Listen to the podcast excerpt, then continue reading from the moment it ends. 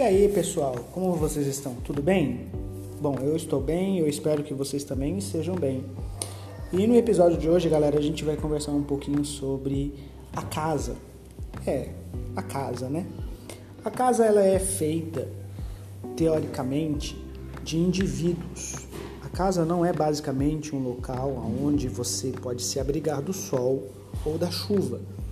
A casa tem um aspecto muito mais profundo do que estético. Se você for parar para pensar, tem gente que não tem casa, mas possui uma casa, e tem gente que possui uma casa, mas não tem uma casa. O fato é que, se nós formos avaliar a construção da ideia, a casa em específico é um local onde as pessoas convivem, mas a casa em, dentro da do seu critério é, dentro do seu critério social, ela é muito mais do que tijolos, móveis e, e acessórios. A casa reflete aquilo que você é. Então, se você entra na casa de alguém que é fotógrafo, você vai ver, notar pela, pela, pelo convívio que ali vive um fotógrafo, que ali vive uma dançarina, que ali vive um pastor, que ali vive um profissional é, bancário e assim vai. Essa aceitação visual define muito mais a respeito da pessoa do que qualquer outra coisa. Então, o fato é que quando você entra a uma casa, o seu olhar já procura ambiente, se ambientar com o local para definir que tipo de pessoa que vive ali dentro. E assim, dessa forma, a gente vai é, tentando descobrir através dos símbolos que existem dentro dessa casa quem é a pessoa que está dentro daquela casa. Agora, o mais interessante de tudo é que se nós formos considerar pelo lado espiritual, nós somos a casa de Deus. Deus é aquele que escolheu habitar em nós através do seu Espírito Santo. Nós somos morada de Deus. Aí a pergunta que nós fazemos, para que a gente possa introduzir uma reflexão a respeito disso, é que que tipo de acessórios temos dentro de nós? E o que é que tem ornado ou, ou, ou, ou como fala a palavra? Fugiu aqui agora. Ou que tem é, o que nós temos colocado de ornamentos dentro dessa casa? Fato é também que cada um produz a sua própria concepção.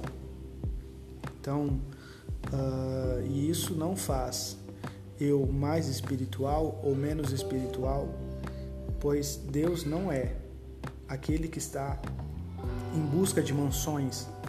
Deus está à procura de um local que seja coerente, humildemente falando, até um pouco até um pouco empobrecido de luxo, mas coerente com aquilo que é verdadeiro e, e profundo.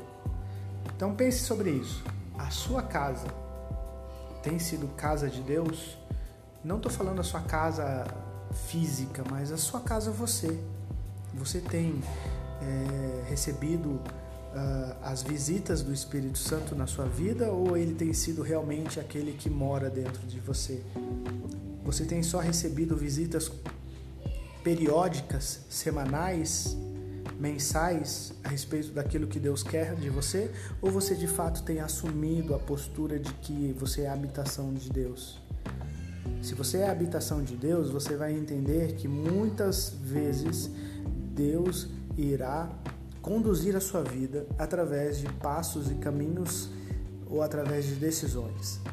Então, a consciência de que nós somos casa de Deus deve vir do Espírito Santo que habita em nós e que a essa a ele seja dada a liberdade de conduzir todas as coisas. Havendo algo que esteja fora do local, havendo algo que precisa ser consertado, que ele possua total liberdade para transformar e edificar a casa da maneira que lhe agrada. Se nós somos morada do Espírito Santo, se nós somos templos do Espírito Santo, cabe a nós apenas o anseio e o desejo de sermos morada contínua e não apenas visita temporal do Espírito Santo. E é isso, galera. Um forte abraço para você. Espero que você tenha gostado do capítulo de hoje e que Deus te abençoe. Em nome do Senhor Jesus, fiquem com Deus. Até mais.